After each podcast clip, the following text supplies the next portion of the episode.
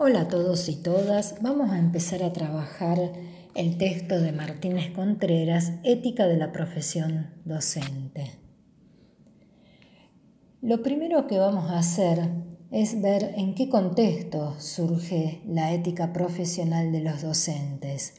La podemos circunscribir dentro de lo que se llaman las éticas aplicadas, es decir, aquellas éticas que surgen a partir de la diversidad eh, de prácticas que realiza el hombre. Eh, de ahí surge una ética política, una ética de la medicina, una ética de la educación, eh, una ética de las profesiones en general. Y surge prácticamente en el contexto de la década de los 60. Hay varios acontecimientos que van a dar su confluencia en el surgimiento de estas éticas aplicadas en general. Un primer acontecimiento que podríamos nombrar es eh, el fin de la Segunda Guerra Mundial, contexto en el cual vemos una conciencia clara entre las personas del desastre moral provocado por los totalitarismos europeos, tanto el fascismo como el nazismo, eh, una conciencia crítica eh, del uso de la bomba H y de los desastres que impulsó. Eh, comienza una reflexión ética en el ámbito de la investigación ética con seres humanos, se empieza a, plantear la legitimidad moral de los usos bélicos en tecnociencia y la legitimidad moral de los regímenes totalitarios en general. En el contexto de la posguerra y en el contexto general de la Guerra Fría, que coincide con los procesos de descolonización de África y de Asia, también se empieza a desarrollar una conciencia crítica en torno al problema del hambre, del subdesarrollo de los pueblos, la falta de equidad eh, en la distribución de la riqueza,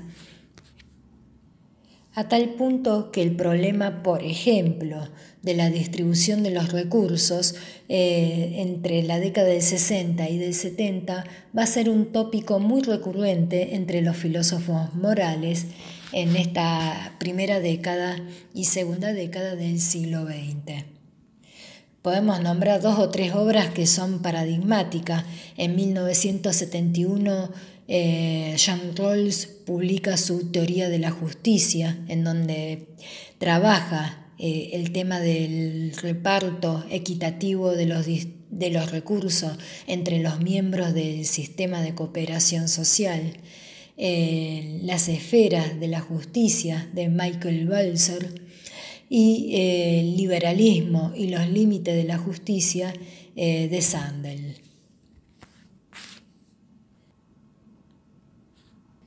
Aparecen en los, eh, aparecen en los hospitales eh, y en los centros de investigación médica los primeros comités de ética eh, en donde participan especialistas del área y de muy diversas profesiones como un investigador médico, médico de distintas especialidades, psicólogos, psiquiatras, antropólogos, ministros religiosos, eh, abogados, eh, dándole a los comités de ética una composición eh, variada, interdisciplinaria, en donde se intenta pensar la orientación de los marcos éticos en general. En la década del 80, además del desarrollo de la disciplina de bioética como una, podríamos decir, eh, disciplina vedette eh, dentro de la ética aplicada. Eh, también se va, empieza a desarrollar una ética del medio ambiente, una ética del trato de los animales en general. Y es en este contexto en donde va a aparecer relacionada la ética aplicada a la educación y a la ética profesional de los profesores. Ahora, un punto que marca el texto de Martínez Contreras y que nos tenemos que preguntar. en el caso de la medicina, en el caso de la profesión docente, quiere decir que antes eh, la medicina nos interpelaba éticamente y que la profesión docente tampoco se interpeló éticamente. Por supuesto que no, eh, que desde el nacimiento de las profesiones hay un etos y hay una, podríamos decir, una reflexión crítica en torno eh, a las distintas profesiones. Si vamos, por ejemplo, a la medicina y vamos a los fundamentos de la medicina hipocrática, cuando eh, su fundador eh, manifiesta el lema que el alimento sea tu mejor medicina y que tu medicina sea el alimento, hay acá una reflexión crítica acerca de lo que es un buen vivir, eh, una buena vida y de lo que es eh, mejor y más excelente eh, para la vida humana. pero lo que está resaltando Martínez Contreras, y en esto va el ámbito de las éticas aplicadas en la segunda mitad del siglo XX, y particularmente para pensarlo desde la profesión docente, es que en el momento de elaborar dichos marcos de acción no solamente van a participar eh, las propias disciplinas, en el caso de la medicina, cuando se elaboran protocolos de acción biomédica, o en el caso de la ética de la profesión docente, en donde no solo participamos eh, docentes y docentes pedagogos, sino que también participan eh, una variedad de disciplinas para pensar el hecho en cuestión, la educación, la medicina, eh, el trabajo, la tarea docente, eh, pero ya al intervenir estas otras disciplinas se, abre el, el, espectro crítico y al abrirse el espectro crítico también aparece una reflexión más profunda de los códigos y de la normativa eh, eh, que surge fruto del eh, trabajo y de la discusión interdisciplinaria. Entonces, para redondear la idea, desde el punto de vista de Martínez Contreras, una ética aplicada que tenga en cuenta la profesión docente no es un mero código de conducta eh, docente, ni un mero código eh, de, sanciones para los docentes, sino que es una ética eh, eminentemente interdisciplinar, en donde van a participar todos los actores implicados dentro de una sociedad civil, es decir, los padres, los estudiantes, los docentes, los miembros de, de una institución educativa y eh, distintas profesiones, como puede ser un psicólogo, eh, un antropólogo, un historiador, eh, para darle un marco de mayor riqueza a esta reflexión crítica que se teje en torno a la profesión docente. Lo que se intenta desde esta amplitud de criterios es pensar una ética aplicada eminentemente interdisciplinaria, eh, que tenga en cuenta los distintos aportes de las distintas teorías, sin casarse por supuesto con ninguna teoría, teniendo en cuenta que cada teoría eh, puede tener su cuota de verdad y puede alumbrar un aspecto de los problemas con los que nos enfrentamos eh, cotidianamente los docentes en, el desempeño de nuestra tarea. Y teniendo en cuenta eh, que el docente trabaja en una institución y como trabajador también responde a políticas públicas que que establece el Estado para ejercer la enseñanza, pero al mismo tiempo es un actor más de esa sociedad civil eh, eh, que se encuentra, podríamos decir, en un Estado y que como tal, eh, con sus acciones, promueve el bienestar y el crecimiento ético-político de esa sociedad civil desde la formación de los futuros ciudadanos en la buena conciencia y en el ejercicio de un buen y en el ejercicio y en la adquisición de un buen carácter que lleve a, que, lleve a plasmar eh, lo que podríamos considerar un ciudadano eh, que piensa en torno a la comunidad a la que pertenece para realizar prácticas solidarias y fraternas eh, que conlleven a construir redes eh, para sostener ese vínculo en común que toda sociedad eh, pluralista requiere para vivir con dignidad, para vivir en paz y para, para vivir una vida buena desde el punto de vista de la cooperación y del intercambio. En el capítulo número 2, Martínez Contreras se va a enfocar a tratar el tema de la profesión docente, eh, haciendo primero un, seguimiento eh, de lo que históricamente se ha entendido por profesión, para lograr comprender entonces cómo encaja la profesión docente eh, dentro de ese bosquejo. Su objetivo es entender qué, qué implica ejercer la profesión docente en el contexto de una sociedad abierta y pluralista. Más allá eh, de que nuestra profesión docente eh, posee tensiones en el seno mismo de la profesión, eh, más allá de que en los últimos años también desde el punto de vista social en nuestro país, por ejemplo, como profesión está puesta en entredicho Recordemos que en las primeras décadas del siglo XX eh, fue una de las profesiones más valoradas eh, a nivel social, a nivel social y para pensar eh, desde el ideario de la persona común un modo de ascenso social y de prestigio. Hoy por hoy, en el seno de nuestra misma profesión, esto está puesto bastante en entredicho, ya no se la considera una carrera que otorga estatus social. Eh, tampoco creo que hoy por hoy eh, un estudiante eh, que decide profesar la, docencia le interese la consecución de tal estatus.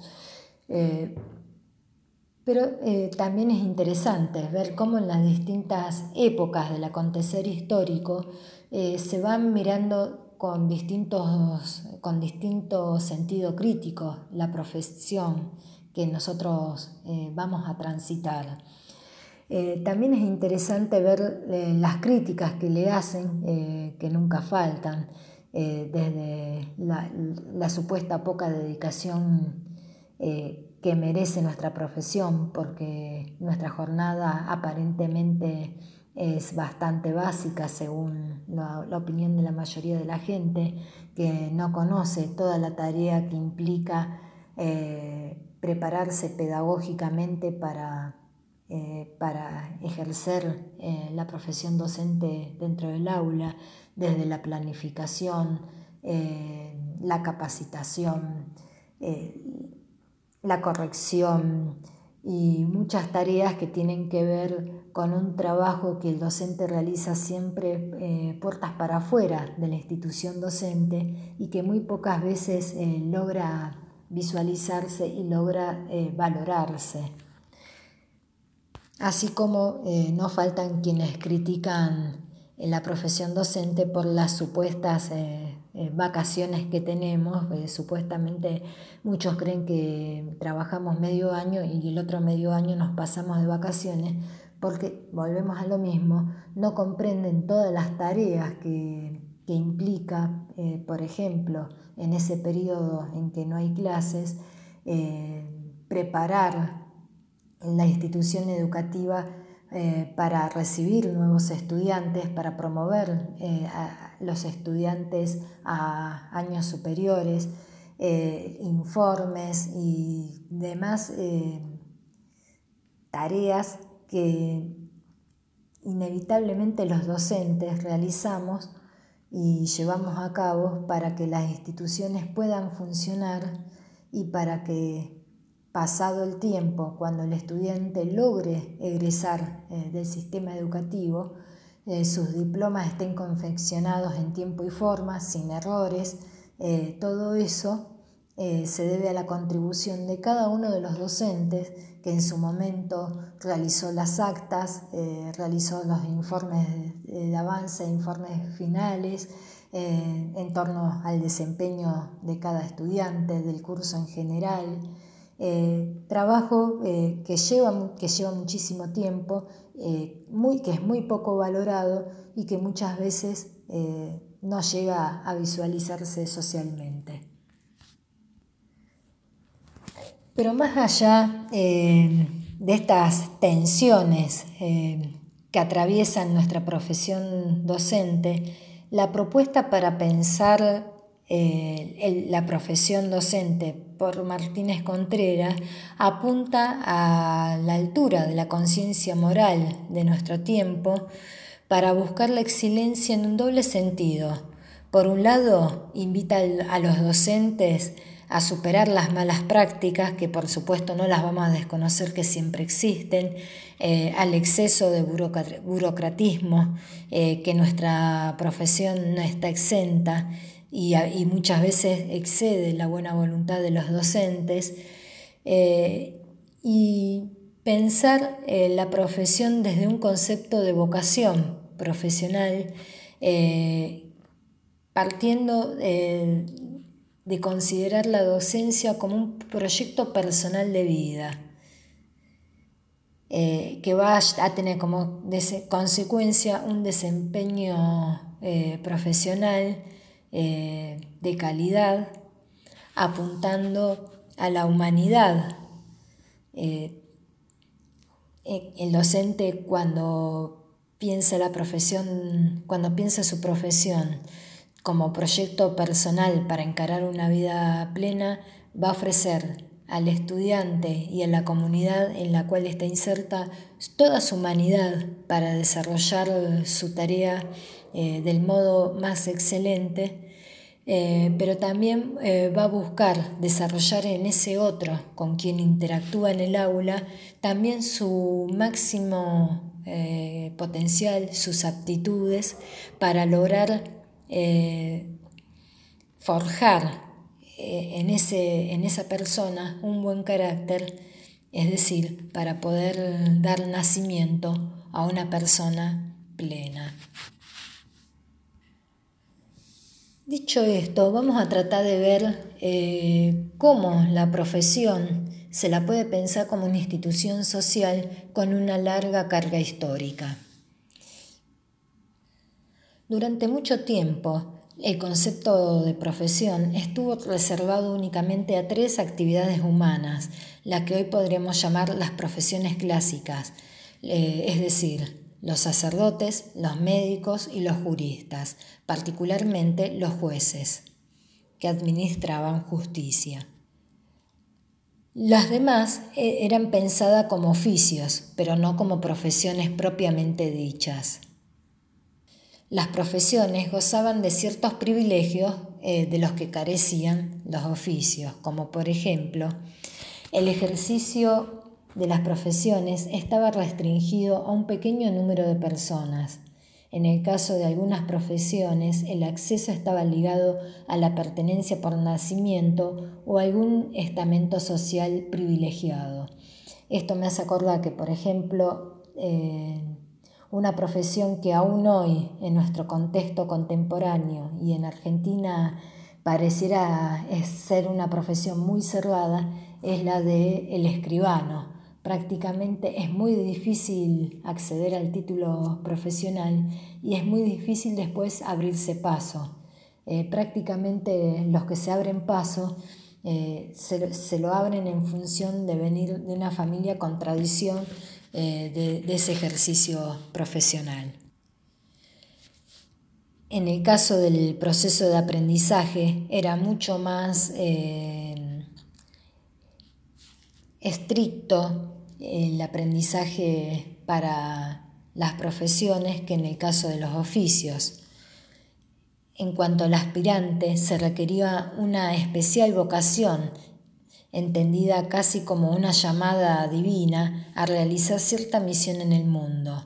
como por ejemplo en el médico curar el cuerpo, eh, curar el alma, en el caso del sacerdote, y eh, el tema de la administración de, la justicia en el caso del jurista. En estas profesiones eh, con acceso privilegiado, eh, finalizado el proceso de aprendizaje, se, exigía algún tipo de juramento, un compromiso público explícito por parte del nuevo profesional de estar dispuesto a conducir su vida conforme a los valores y virtudes propios de la profesión. Eh, en esto recordemos siempre, eh, hoy por hoy no es obligatoria, pero todavía hoy, aún hoy por hoy, muchos médicos eh, realizan el clásico juramento hipocrático. Las profesiones eran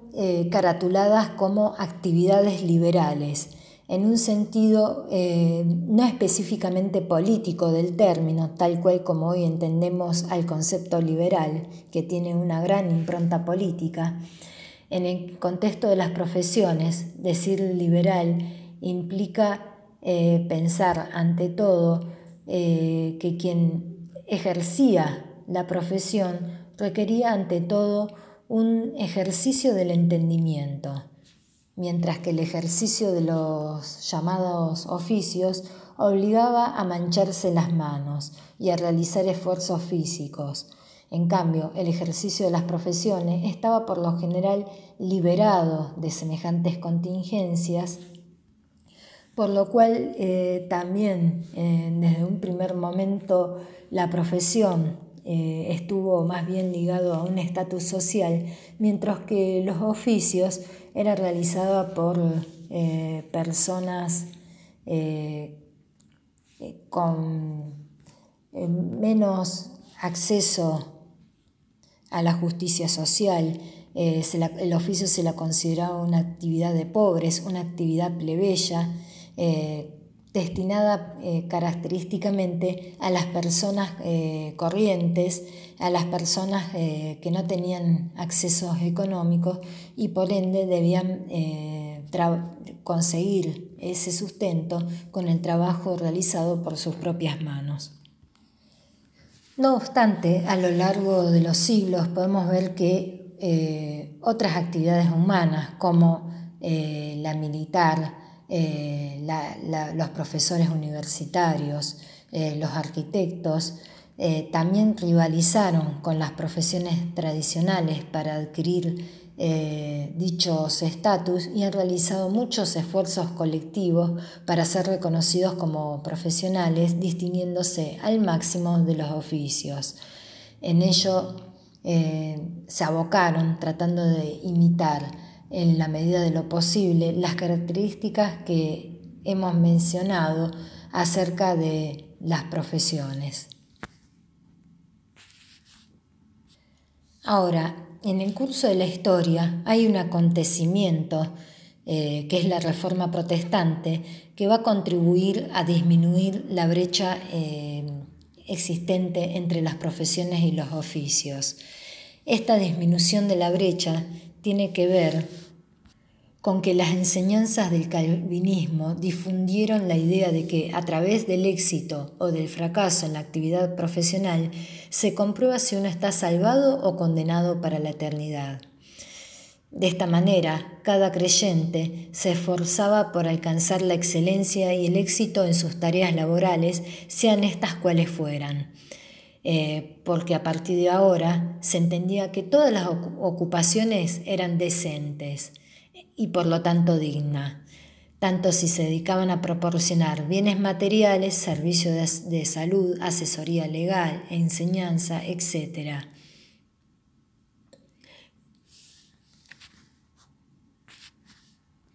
En el siglo XVII y en el siglo XVIII, eh, con el progresivo proceso de secularización de la conciencia humana, el término profesión va perdiendo su connotación religiosa inicial eh, para eh, pasar a configurar simplemente una especie de vocación, un compromiso profesional o simplemente un servicio competente que la persona eh, brinda a la sociedad. Se trata a partir de este momento de responder a la propia vocación, no se trata ya de seguir un llamado divino o de desempeñar una misión religiosa en el mundo, como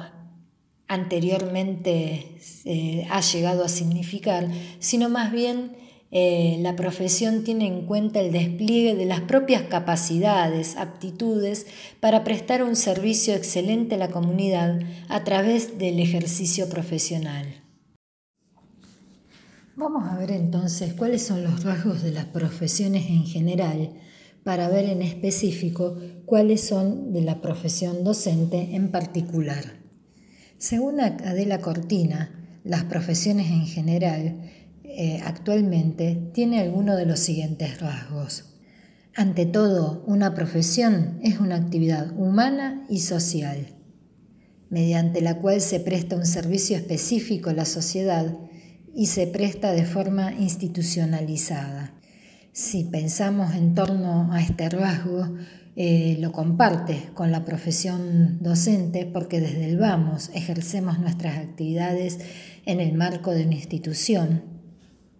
Es una actividad realizada por especialistas,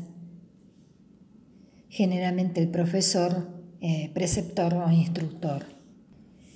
Generalmente las profesiones a nivel social son vinculadas a una vocación y se espera de la persona que ejerce eh, una profesión en tanto vocación eh, que, que obre con la mayor eficacia, con la mayor eficiencia posible, eh, dando siempre el máximo de sí mismo como, como profesional y como persona, aunque cuando pensamos la enseñanza y la profesión docente en particular, desde lo personal considero que la vocación es importante, eh, pero, no pero me parece que no es excluyente. Eh, creo que es importante cierta vocación que nazca de la persona eh, para llevar adelante la tarea docente, pero también la, la pienso como un trabajo. En esto recupero mucho, sobre todo a Paulo Freire, eh, pensarlo como una vocación, eh, como una actividad en donde el sujeto debe dar el máximo potencial de sí mismo, nos podría llevar a confundir eh, nuestra labor docente con la labor de un tío, tal como lo menciona Freire, y no es el caso. El, el educador es un, es un profesional y es un trabajador. que actúa con conducta ética, sí, eh, que, tiene que tratar de desarrollar su máximo potencial y sus capacidades, sí. Eh, pero me parece muy importante siempre que mantengamos eh, a raya estas esferas en donde no se puede negociar. una cosa es la profesión, la tarea, y otra cosa es confundir la profesión y la tarea eh, con un rol familiar. Obviamente sí es penoso y eh, a lo largo de, mi, paso por la docencia también me encontré con personas eh, que me han señalado que se han dedicado a la docencia porque no, han encontrado una profesión mejor o porque no tenían muchas expectativas o porque tenían la ilusión de ganar eh, dinero sin demasiado esfuerzo. Bueno, esto también tiene que ver con, eh, con un falso imaginario social en torno a la profesión docente, eh, que a veces es transmitido de generación en generación y puede ser que todavía en algunas carreras particularmente entren estudiantes con, con esas aspiraciones eh, cosa que seguramente si termina por recibirse, porque es muy difícil eh, recibirse cuando la perspectiva es eh, tan pobre en torno a la carrera, seguramente a menos que pase algo que marque a esa persona en su formación o que la haga virar de su intención inicial, seguramente va a llevar eh, su trabajo con mucha pesadez y le va a resultar eh, muy difícil eh, el día a día. Por último, un rasgo más de las profesiones es que generalmente sus actores se van a agrupar en lo que se denomina un colegio profesional, en el caso de los abogados, el caso de los médicos, el caso de los escribanos, generalmente se vinculan a un colegio profesional eh, quienes, eh, digamos, son los encargados de controlar eh, que quienes estén ejerciendo la profesión estén titulados, matriculados y que, y que se realice la actividad con, con la mayor probidad posible y teniendo en cuenta las exigencias sanitarias cuando correspondiera. Si ponemos a pensar en torno a la docencia, los docentes no nos, eh, nos agrupamos en gremios, que no es lo mismo, pero no tenemos un colegio profesional eh, que regule eh, la actividad docente, como pasaría, por ejemplo, con el ingeniero, con el escribano, con el médico, con el abogado. Es decir, eh, a nosotros, eh, quienes nos habilitan para ejercer la docencia, es generalmente la institución educativa, es el Estado, en, última instancia, el Estado Nacional, a, a, través de sus organismos ejecutores, que son las instituciones educativas, públicas o privadas, habilitadas, por supuesto. Una pregunta que se hace el texto es ¿Qué significa ser un profesional excelente? Eh, yo comparto en este tramo lo que plantea Martínez Contreras. Yo creo que más allá de la profesión docente, toda profesión debería estar articulada en tres trípodes. Un primer trípode es un, eh, todo profesional debe estar eh, sólidamente formado en cuanto a la teoría, pero debe también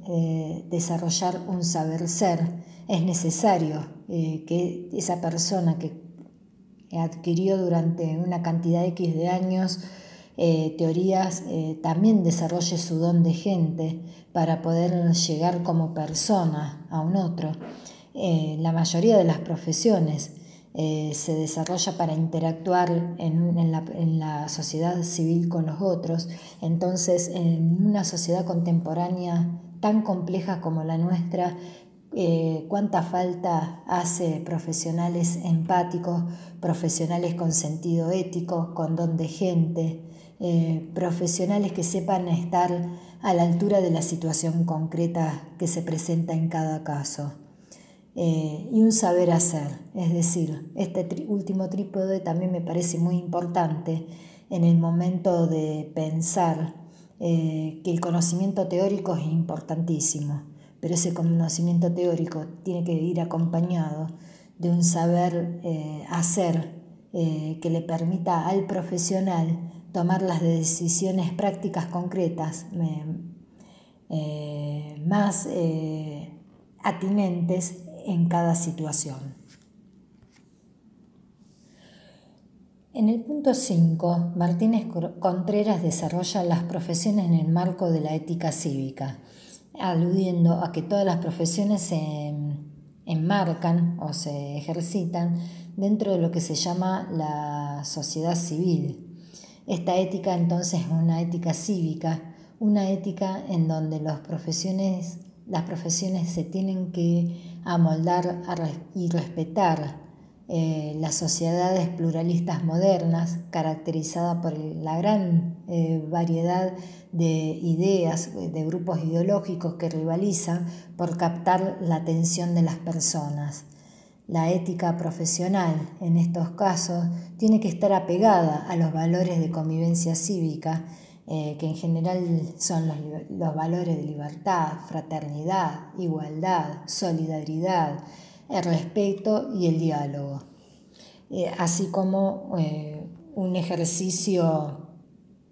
eh, pleno de los derechos humanos, aunque yo no hablaría de derechos humanos de primera, segunda y tercera generación, como habla el texto, porque hoy por hoy, desde los derechos humanos, ya no hablamos de, de distintas generaciones de derechos humanos, sino que hablamos de un sistema de derechos en donde cada derecho es dependiente, solidario y siempre se encuentra en interconexión con otros derechos humanos.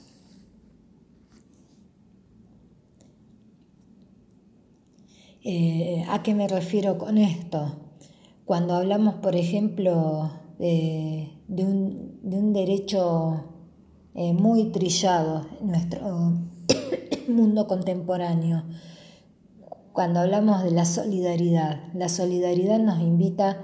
a ser con otros, nos invita a compartir con otros, nos invita eh, a construir con otros, pero para poder eh, desempeñar estas habilidades es necesario que la solidaridad antes estén precedidas eh, por la libertad y por la igualdad. Eh, yo no puedo ser, eh, no puedo disponerme a ser con otros, no puedo disponerme a compartir con otros si no es en un ámbito de libertad y si no es en un ámbito en donde en principio todos somos iguales, al menos planteando una igualdad en la diferencia, porque también el concepto de igualdad en una sociedad tan diversa como la nuestra, es un poco problemático. Pero este tema lo dejo para hablar en, alguna consulta que me parece que es un tema bastante interesante. Pero también me parece importante tener en cuenta eh, que las éticas profesionales siempre en última instancia apuntan al desempeño profesional en una sociedad civil, plasmando el valor de la justicia y, llevando a desarrollar en cada persona una vida plena. Este debería ser el ideal de vida humana, llegar, eh, llevar las los propios planes, los propios proyectos de vida a su máxima expresión, tal que cada uno de nosotros pudiera llegar a decir eh, que está en camino de vivir esa vida plena a la cual todos y todas tenemos derecho. Bueno, en el capítulo quinto vamos a trabajar las actitudes éticas del profesor en relación consigo mismo, con el contexto ético-político y con sus alumnos. En un primer lugar, eh, Martínez Contreras prefiere hablar más bien de actitudes más que deberes eh, todos sabemos que el ejercicio de la profesión docente eh, nos invita siempre a trabajar e interactuar con un otro. Eh, esos otros que son en un primer momento nuestros estudiantes, a veces nuestros coformadores, a veces nuestros compañeros o nuestra dupla pedagógica, pero el profesor nunca trabaja en solitario, siempre trabaja e interactúa con un otro. Eh, con lo cual por mucho tiempo se habló de deberes del docente para con los estudiantes, para con sus pares, para con sus directivos, para con los padres de sus estudiantes. Hoy por hoy, más que de deberes, eh, se habla de actitudes. Eh, y me parece muy acertado porque en primer lugar, eh, nosotros eh, antes de trabajar con estudiantes, con compañeros, con directivos, eh, con una pareja pedagógica, vamos a decirlo con toda propiedad, estamos trabajando con personas, personas que al igual que nosotros interactúan en un mundo complejo en donde todos tenemos diferentes perspectivas, situaciones de vida y a veces una buena actitud eh, vale muchísimo más que el cumplimiento de un montón de normas. Eh, por esto es muy importante eh,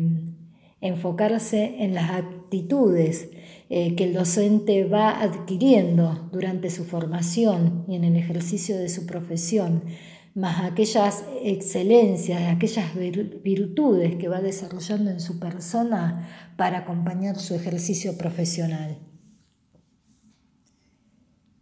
Pero eh, si bien esto es muy importante y estamos de acuerdo que es eh, y muy importante desarrollar disposiciones, actitudes, virtudes, valores que tengan siempre en cuenta eh, la interacción con otras personas, la primera relación que todo docente tiene que desarrollar es consigo mismo. considero que es muy importante que el docente eh, logre un buen conocimiento de sí, eh, que el docente eh, sepa quién, quién, es él como persona, cómo está parada frente, a un mundo, frente a su mundo, cómo lo significa. cuál es su proyecto, cuál es su plan de vida, cuáles son sus metas, cuáles son sus sueños, qué espera de sí mismo, qué espera de los otros. Eh, si el docente todas estas cosas las tiene claras, eh, seguramente que va a poder ser un mejor profesional eh, y no solamente va a ser un, buen profesional, sino que va a poder interactuar con mucha empatía, con mucha comprensión para con el otro. Ahora, cuando el docente está perdido, y cuando hablo de perdido, cuando una persona no se conoce a sí misma, y se encuentra un poco perdida en este tema, es muy difícil que pueda orientar a un otro. Eh, porque la primera orientación en la vida siempre es para con uno mismo. Por supuesto eh, que no hay que olvidar que uno realiza una, práctica, en este caso la práctica docente, en un contexto eh, ético-político y que uno transmite un currículum. Eh, por lo cual también hay que ver la relación que uno mismo tiene eh, con ese contexto ético-político, cuántos eh, de los valores que socialmente circulan uno los comparte, hasta qué punto esos valores no compartidos eh, son valores cívicos a los que hay que respetar para escribir una ética de mínimos, por ejemplo. Y por otro lado, cómo uno se relaciona con el currículum, eh, si se relaciona desde el deber, desde la pasión, desde el interés, eh, desde la apatía. Todo esto va a dejar una huella, una marca en el ejercicio profesional. Pero por otro lado, y retomando por ahí el video de, eh, de, la de, la profesora Santa Cruz, de Elena Santa Cruz, me parece muy importante tener en cuenta estas disposiciones, estas actitudes que como docente vamos adquiriendo en torno a nosotros mismos y para con esas otras personas con las que interactuemos, porque va a marcar un perfil de persona eh, aquel que se dispone para dar cátedra, de aquel que se dispone eh, para, eh, para abrir la puerta, para poner la mesa y para empezar a conocer esos otros con quienes va a interactuar en el aula. Y va, a incidir mucho en el modo en que uno se acerque al estudiante. No es lo mismo acercarse desde el deber que acercarse desde, con una palabra de amor. Eh, una palabra de amor cambia muchas cosas. Cuando uno se acerca desde el deber, desde la imposición, ya impone también un ruido en la, comunicación y en la interacción con los otros. Pero eh, son todas cosas que creo que está bueno reflexionarlas y está bueno tenerlas en claras desde el vamos, porque implica también autoconocernos y saber eh, qué queremos hacer, qué queremos lograr de nuestro ser docente, eh, para un buen ejercicio de nuestra práctica. Un tema eh, muy importante para pensar en torno a nuestra profesión de docente es la objeción de conciencia, que la entendemos como ciertos reparos eh, morales en relación a, una creencia, en relación a los propios principios, eh, y que chocan y que pueden chocar muchas veces eh, con las políticas públicas que, educativas que baja el Estado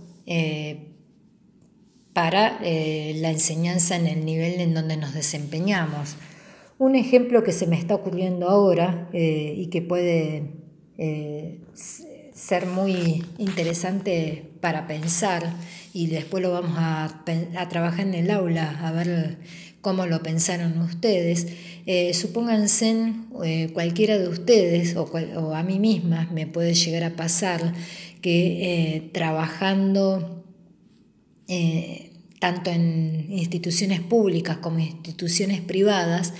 eh, tengamos que trabajar desde la ESI, por ejemplo, la educación sexual integral, eh, el tema del aborto.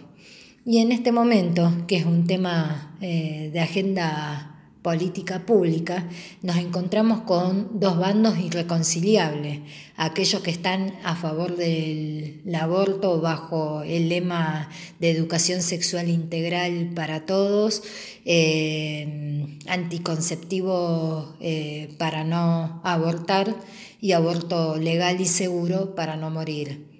que es la que es la bandera que está llevando adelante eh, la gente que sostiene esta posición eh, para eh, que llegue a ser ley. pero por otro lado tenemos a los que militan dentro del campo totalmente antagónico, los pro vida, que consideran que vida que, la vida es algo sagrado y que nadie tiene el derecho a quitarla. Cada uno tiene sus argumentos, eh, es un tema muy espinoso y que hay que tratarlo con muchísimo respeto. Em, imagínense eh, que detrás de cada una de estas posiciones hay una concepción de persona, hay una concepción del comienzo de la vida, hay todo un sentido filosófico que avala tanto una posición como la otra y realmente si respetamos el hecho de pensar que vivimos en una sociedad pluralista, nadie tiene derecho a decir la última palabra eh, como verdadera en torno al tema. Eh, sí lo que me, a mí en lo personal me hace mucho ruido en torno a este tema, eh, más allá de lo que, de lo que yo pienso como propia opción ética para mí y que no pretendo imponérsela a nadie y que tampoco tengo problema en compartirla. Yo estoy a favor eh, del aborto legal en Argentina porque pienso en un colectivo de personas que tal vez no tuvieron la suerte que tuve yo de recibir una educación eh, de crecer en un determinado contexto social eh, con determinadas necesidades satisfechas eh, y que no tuvieron a lo mejor el privilegio de tener a disposición un montón de opciones en cada momento crítico que se me presentó en la vida, porque me tocó nacer como peludo de regalo en la situación que me tocó nacer, pero no, todo ha sido un campo de rosas tampoco. Eh, tuve mis, crisis, tuve mis, mis, temas como cualquiera y tuve que buscar en mis propias eh, disposiciones cómo salir al cruce para resolver como cualquiera. Pero es cierto que algunos tenemos más elementos que otros y eh, trato de ponerme eh, trato de ponerme, no sé si puedo ponerme en el lugar del otro, porque repito que para mí esto es problemático, pero intento pensar ese mundo de significado de esos, de esos otros que tal vez no tuvieron las mismas oportunidades y que seguramente al no tenerlas, eh, se encuentran eh, más complicados en el momento de tomar decisiones. Y sí me molesta la falsa moralina de, mucha gente eh, que, por supuesto, que ojalá que la educación sexual integral pudiera llegar a todos en la escuela, en las, en las asociaciones civiles, en los distintos estamentos de la sociedad civil, ¿no? Eh, pero para el que penosamente tiene que llegar a esta situación, eh, cuánto mejor sería que, pueda llegar eh, en una clínica pública, en un hospital público con dignidad y no en un sitio clandestino en, donde en muchos casos dejan la vida por no tener los medios que sí tienen muchos sectores sociales para hacer la misma práctica con otras condiciones de seguridad e higiene y a otro costo, por supuesto, eh, sin correr esos riesgos. Eh, esto me parece que es una cuestión de justicia social. Después no me parece que eh, porque una ley esté sancionada en Argentina no implicaría que matemáticamente todos tengan que abortar. Al contrario, me parece que sería una política pública muy acertada que sea ley, pero también que se refuerce en las escuelas la educación sexual integral eh, para que progresivamente cada vez sea menos y, ojalá que en algún momento sea nadie quien tenga que llegar a esta penosa opción. Eh, pero bueno, es un tema que puede ser una objeción de conciencia. Imagínense que estás en una institución que te,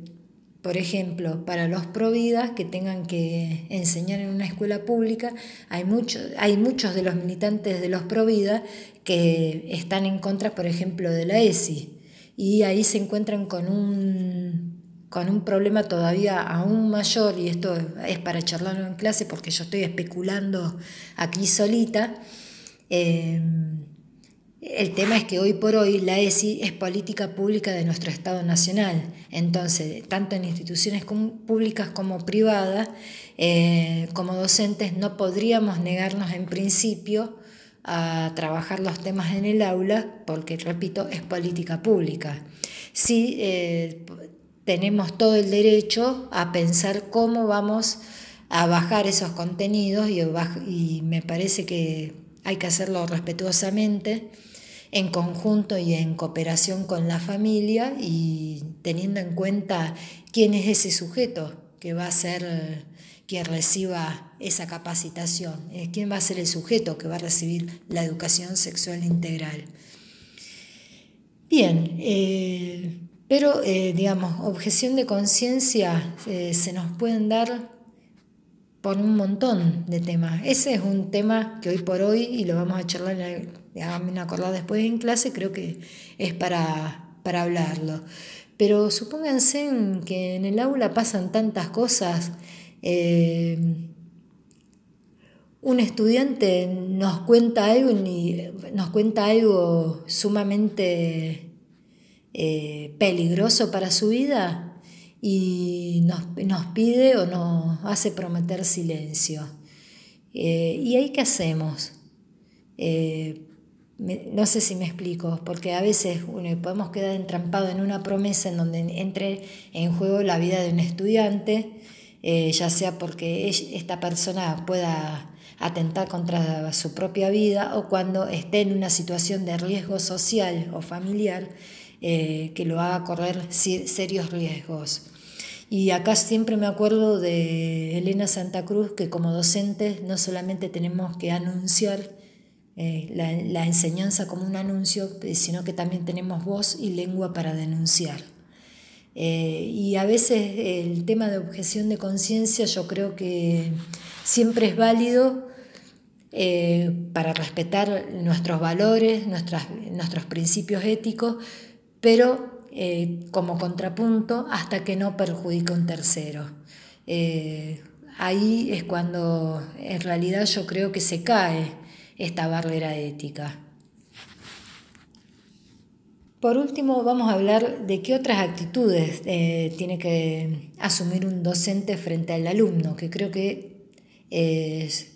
ustedes a estas alturas la tienen todas incorporadas, la actitud de cooperación uno está para construir con el otro. Eh, la actitud de respeto, eh, por eh, más que de cuidado, como decía Cuyen,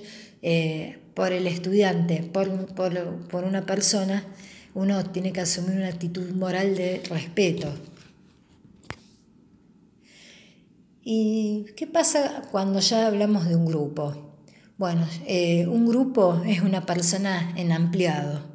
Eh, todo lo que se conviene en un grupo yo creo que merece el mismo respeto eh, que lo que se conviene con una persona en singular.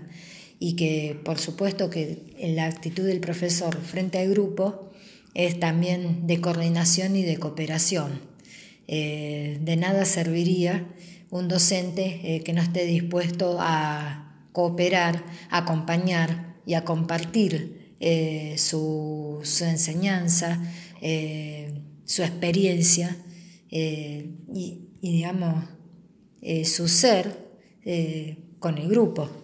De nada serviría su práctica si tuviera una actitud en contrario. Bueno, vamos a empezar a trabajar el capítulo 6, que trabaja el profesor como especialista en un área del conocimiento. Me interesa detenerme en el segundo punto, los aspectos éticos en la selección de contenidos.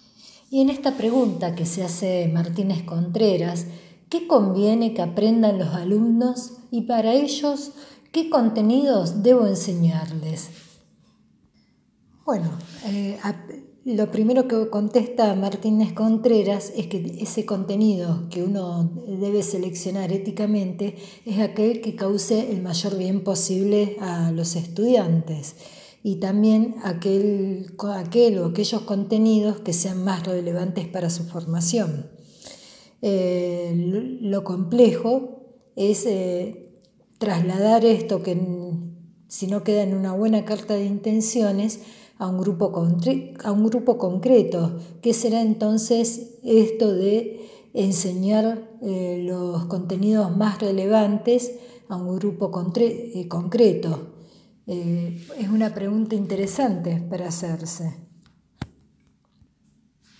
Creo que es una pregunta que en abstracto es muy difícil de pensarla y que siempre el contenido relevante va a tener que ver con la experiencia vital que está pasando cada grupo y que obviamente no es lo mismo eh, un grupo del centro que un grupo de la periferia y tiene que ver a veces también con las particularísimas situaciones eh, ético-políticas por las que atravesamos los distintos contextos históricos. Otro tema interesante para ver dentro de este capítulo es la autonomía profesional del docente y la libertad de cátedra. Nosotros en esto eh, podemos dar cátedra justamente porque desde Argentina y desde la Facultad Cordobesa eh, salió hacia el mundo la reforma del 18, en donde se enarboló la bandera del cogobierno una facultad libre y eh, la libertad de cátedra. En lo personal,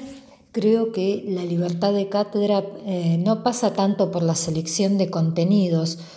puesto que cuando uno ingresa a la docencia y conoce el perfil de la carrera en la cual está trabajando, eh, dicha carrera está compuesta por eh, una cantidad X de materias, cada materia tiene su selección de contenidos mínimos y todo programa universitario terciario tiene que respetar esos programas mínimos, esos programas o eh, selección mínimas de contenidos. y los contenidos que quedan fuera de esos mínimos que propone todo plan de estudio, Tampoco se puede elegir tan al azar, porque desde el vamos, el perfil profesional para el cual se está formando el estudiante ya también va eh, dando un cierto camino, una cierta forma a la selección de contenidos que se debe realizar en cada eh, materia. Pero sí me parece que es interesante pensar la libertad de cátedra en cuanto a la transmisión del, conocimiento. Eh, la libertad de cátedra pasaría más bien por poder seleccionar los recursos, los medios y los instrumentos eh, que cada docente considera eh, más oportunos en cada caso para lograr el objetivo de la enseñanza y el aprendizaje. Uno de los puntos centrales de este capítulo es algo que venimos hablando desde el inicio del cuatrimestre, que implica enseñar al, grupo de estudiantes sin adoctrinarlos, eh, cosa que es muy difícil. Eh,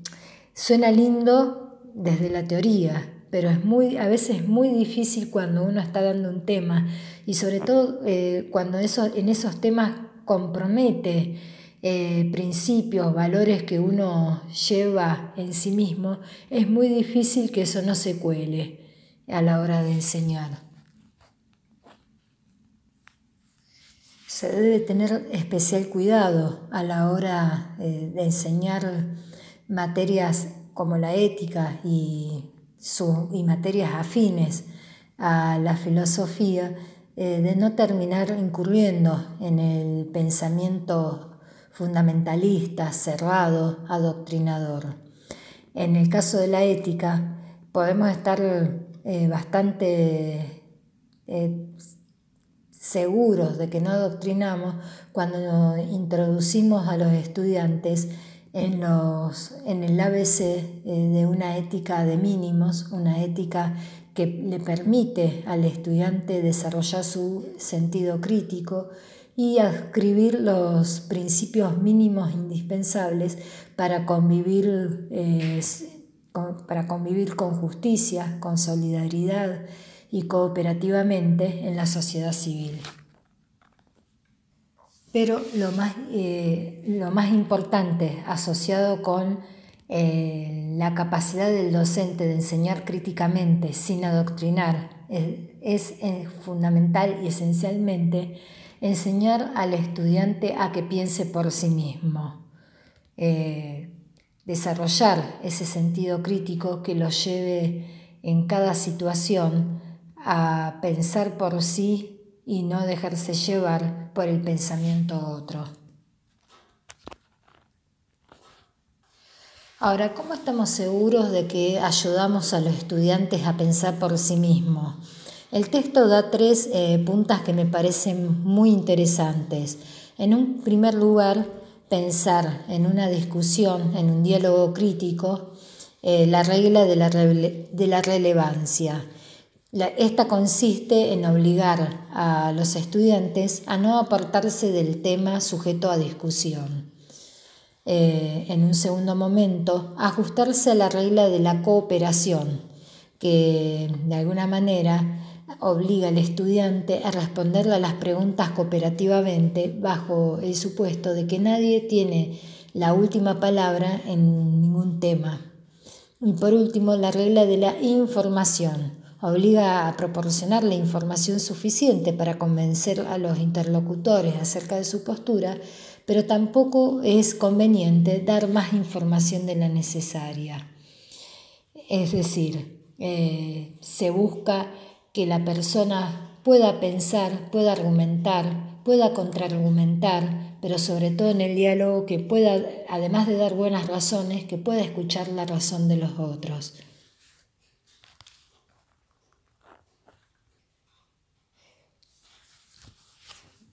Y por último, eh, una tarea que compete eh, a la formación docente, al, al docente propiamente dicho, que ustedes deben estar eh, cansados porque lo deben haber visto en infinidad de materias, es el tema de evaluar y acreditar a los estudiantes. En lo personal, creo que siempre toda evaluación es subjetiva, pero creo que el mejor modo eh, de evaluar siempre a un otro es no olvidarse que la evaluación siempre es eh, de alguna manera recíproca y se retroalimenta. cuando uno evalúa al estudiante, en última instancia también se está evaluando a, sí mismo las prácticas que desplegó, eh, el modo en que eh, condujo el proceso de enseñanza y aprendizaje. Me parece que la evaluación puede ser útil si logramos encontrar siempre eh, los aspectos que nos lleve a mejorar nuestra propia práctica y que, nos, y que nos lleve a alentar al estudiante a que él mismo dé siempre lo mejor de sí. Eh, la acreditación me parece que es algo distinto, eh, porque evaluar prácticamente en el aula se puede hacer constantemente. Uno puede dar una clase y uno puede al final de la clase evaluar cuán provechosa fue esa clase eh, en el día y eh, eh, también tratar de pensar si no fue tan provechosa, qué, elementos o qué situaciones condujeron a que esa clase no fuera tan provechosa, porque el objetivo siempre en definitiva es mejorar. Pero la acreditación implica siempre una serie de instancias tal que testifiquen que una persona, un estudiante, alcanzó un mínimo indispensable para promocionar un curso, para obtener una titulación, etc. En lo personal, creo que la mejor forma de evaluar es entender que somos personas y que por supuesto que todos y todas en algún momento eh,